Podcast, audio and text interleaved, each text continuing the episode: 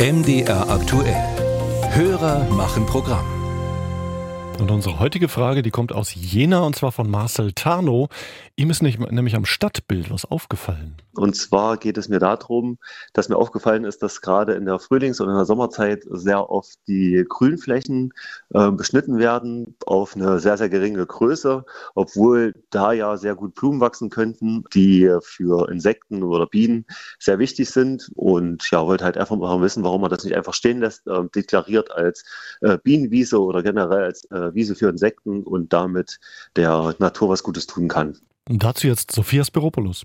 Wiese ist nicht gleich Wiese. Das gilt in allen Städten. Auf sogenannten Gebrauchsrasenflächen zum Beispiel halten sich viele Leute auf. Dort wird das Gras deshalb kurz gehalten. In Jena ist so ein Ort die Rasenmühleninsel, erklärt Frank Hünefeld, der Leiter der unteren Naturschutzbehörde der Stadt. Solche Flächen, die werden natürlich äh, häufig gemäht, also auf jeden Fall mehrfach im Jahr, äh, teilweise auch sechs bis acht Mal durch den Kommunalservice Jena. Daneben gibt es aber auch viele Flächen, wo es sinnvoll ist, seltener zu mähen, und das wird auch so gemacht. Womöglich wird nur ein bis zweimal im Jahr gemäht, und zwar gestaffelt, erklärt Hünefeld. Ein Teil bleibt immer stehen, sodass die Pflanzen dort ihre Samen wieder auf die ganze Wiese ausstreuen können.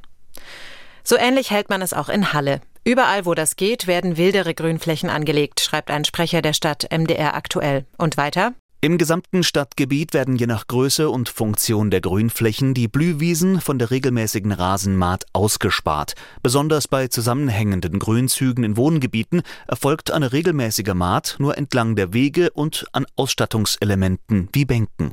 Grünere Städte sind auch gut für den Menschen. Die Pflanzen verbessern die Luft, dämpfen den Stadtlärm, speichern Wasser.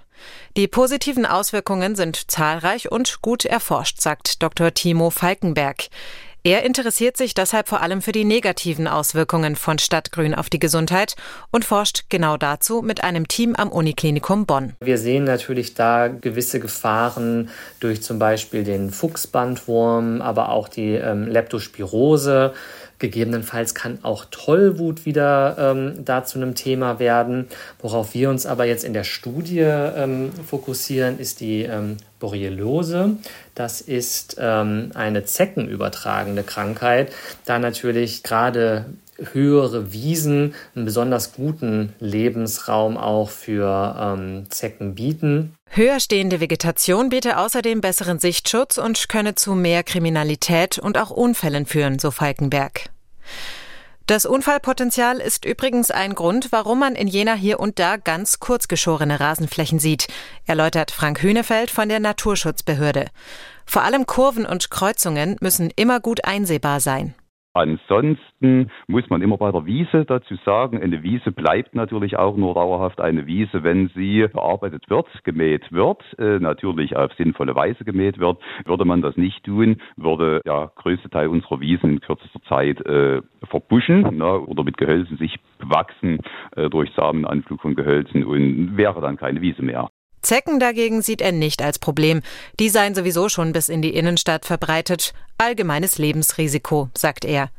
In Jena arbeite man darauf hin, dass es in Zukunft immer mehr wilderes Stadtgrün gibt.